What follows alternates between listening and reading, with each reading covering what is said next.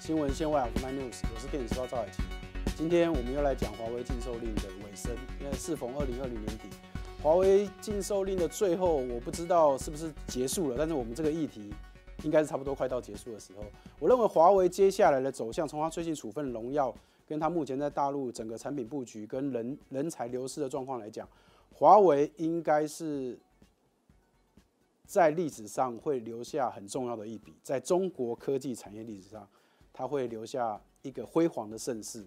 但是以他目前美国政府对他的禁令来看的话，他的意思很基很简单，就是你可以做成熟的，你可以做低阶的，但是你不能再做高阶的。五 G 几乎是完全不让他碰。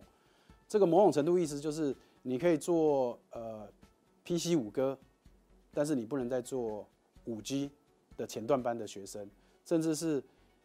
我就是把你变成义和团，你可以拿刀，你不能拿枪，你拿枪我就是禁止你。所以我觉得华为它应该是慢慢的会调整到一个比之前缩小很多的公司状态，加上它处分的荣耀，那这这部分更更不用说了。明年的业绩业绩，我在猜应该是大幅衰退五成以上。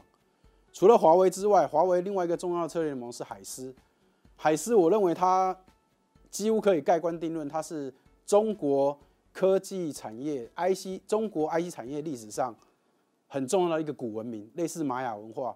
就是明年之后，你看到它只看到遗迹，就它曾经留下来丰功伟业，但是你看不到这家公司存在，你都不知道它从哪里来的，是外星人吗，还是怎么样，还是被谁消灭了？但是我认为某种程度，它就是因为它已经不能再投片了。一家设计公司不能再投片之后，它明年业绩趋近于零，它只剩库存，库存卖完它就没有了，除非美国。开放禁令，但是看起来目前的情况不太可能，所以我认为海思这个去年全亚洲第二大、全球前十五大的半导体公司，甚至今年一度有机会威胁联发科，拿刀在后面追着联发科要砍他，随时要刺他一刀的人，明年就是消失了。所以我认为它就是中国 IC 设计产业上很重要的古文明，毕竟它这十年来在中国 IC 设计产业的产值几乎是等于其他所有设计公司的总和。甚至即使它的业绩放在台湾，也是台湾第二名，扣除联发科之外，其他所有公司的总和，你就知道它的规模跟它的能力已经到一个世界一流的水准。但它明年很抱歉，它就是不见了。那它为什么不见？那就留给历史去评论。那从华为跟海思这个状况来看，你会发现台湾半导体产业一定是今年最得力的，这没有什么好讲的。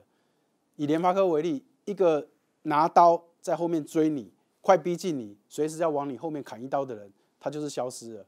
台积电以以以联发科今年营收可以过一百亿美元，以这种产值，它今年是全球前十五大，甚至可以前二十大、前三十大半导体公司，营收成长最多的大概就是联发科了。这种公司一年营收可以成长二十几趴，你难以想象啊！一定是市占率增加，一定是产品增加。问题是产品种类的增加，大家都会增加，所以它一定是市占率增加。市占率增加的部分很简单。画等号就是海思掉的那部分，大部分被他拿走。那我觉得华为禁售令到这个阶段，我们可以慢慢不用再去讨论这个事情了。接接下来是看中国半导体产业怎么走，台湾半导体产业怎么走，大美国半导体产业怎么走。那我觉得最重要还是人啊。那海思跟华为现在最大的关键也是人才的流失。台湾半导体产业要更上一进一步也是人才。那美国半导体现在更重要的。他也是人才，他在台湾的投资一定会持续的增加。为什么？因为台湾半导体人才现在就是世界上最好用的人才。我甚至觉得，美国半导美国明年美华为禁售率缓和之后，其实你会看到第一时间是美国半导体在台大陆的投资也会增加。他也是需要那边的人来帮助他做更新更好的东西。新闻线外 of nine news，看到听到锁定金金泰语音频道，我是赵海清。